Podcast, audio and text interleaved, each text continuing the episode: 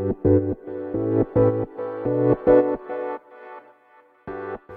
はようございます。なつきです。と今日はね久しぶりの配信になるんですけれどもと実はですねあの先週末ねこの土日にあの目立ち屋っていう日本最大級のね朝活コミュニティサロンであのライブ登壇させていただくことになっててでまあその準備とかねいろいろあってまあそっちに集中するっていうことでねちょっとこの1週間ほどねあの配信をお休みしておりましたでまあその2日間のねライブ配信を無事終えてまあその思った以上にですねあのたくさんのね方からのメッセージとかいただけてあの本当にねこのコミュニティの偉大さというかね本当に実感しましたね。うん、でこのねあの鈴木美穂さんがされてるその企業塾ビジネスのねその継続サロンの方以外にもねあのやっぱりたくさんの方が見てくださっているし、まあ、あの他のところでね知り合った方もその目立ち合ってやっぱりねすごい多くの方に認知されているなっていうのをね改めて感じて、うん、でやっぱりそういうね方あの他のところにいる方たちもやっぱりその目立ち屋出るってすごいねって言って見に来てくれたりしたんですよ。でまあなんかそういうのもね含め本当になんかありがたかったしなんかその応援してくれる気持ちとかねうん本当にね感謝のうん感謝感謝の2日間でした。でまあいろいろなところでね反響もらったんですがその今回のテーマが企業初期の方に向けてまあその一番ね土台作りの一番重要なところっていうことをテーマにお伝えしてでまあその電子書籍も結局その土台作りが一番重要なところになるんで、うん、っていうのとそのまあ電子書籍で時間を生み出す集客っていうのもね、まあ、少しだけねお話しさせていただいたんですけどやっぱりそこの部分の反響がめちゃくちゃ大きかったなと思います。うん、でやっぱりそので共通してるのがその SNS にの発信に追われている。でフォロワーが増えないって悩んでいる方が多い、うん、っていうのにその電子書籍で置いておくだけで集客できるっていうところがね。でそれでなんかそのただ単に電子書籍を出版するとかね。電子書籍で集客とかってまあ分かりやすくね普段はね言ってるんだけどここまでね具体的にあのお話しすることってね、あんまりこの公の場ではなかったかなと思ってねあの非常にいい機会になりました。そしてもう一つ感じたのはすごい分かりやすかったですっていうコメントをねたくさんいただいたんですね。でやっぱり私もこの作っていく中で、まあ、1ヶ月ぐらいかけて台本を作ったんですけどやっぱりどうやったらイメージしやすいかなとかうん例えば資料、まあ、スライドのねイラストも、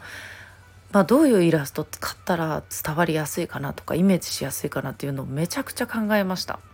うん、でそれで、まあ、私これ去年からずっと思ってたのが、まあ、その自分のねイラストを描いてもらって、まあ、それをね発信にあのつけていくっていう形でねずっと考えててずっとイラストの子を探してたんですよ自分好みの イラスト描け描いてくれる人をね。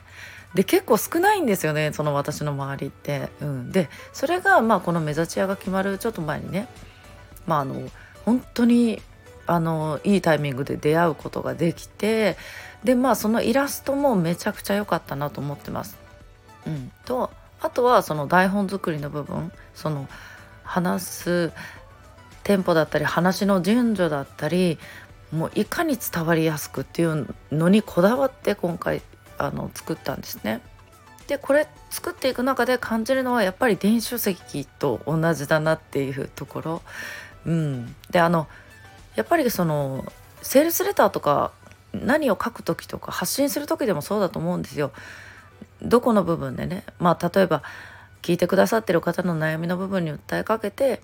まあその後どういう流れで話していく、うん、でやっぱりここの部分は私がその電子書籍をね自分が書いていくとかあのね受講生さんサポートしていく中でやっぱりそこはね自分が身につけてきたところだなっていうのも改めて感じました。で今回のあの目立ち屋でもその目的を持つっていうことをね、まあ、あの伝えたくて、まあ、その時間の使い方にしてもそうだし発信にしてもそうだしそのコンセプトっていうテーマをね1日目はお伝えしたんだけど、うん、要は何のためにやるか誰に何のためにやるかっていうところを本当にねもう毎回毎回、うん、考えながらやっていく。でその都度その都度あのそのねペルソナをね思い浮かべながら作っていくっていうことをねあのしていきました。うん、でそれは今回ねやっぱりその企業初期の方とかまだ起業を始めてない方でも分かるようにっていうのをあのテーマにしてたんですね。なのでそのこれからね起業を始めようと思ってたのであのめちゃくちゃ刺さりましたっていうねメッセージとかいただけてあの本当に良かったなと思いますまさにあの今回ね私が伝えたかったその誰のために発信していくかっていうところがもう本当ね私は本当に一人でもいいと思ってるんですよ伝われば。うん、そんな100人ね見てくれて100人の心に刺さるなんてことは絶対ないんで本当誰かたった一人でもいいんです。でこれをきっかけにその人のね何かね考えが変わるとか価値観が変わるとかねそのきっかけになればいいんですよ。でそれができて本当良かったなっていうのと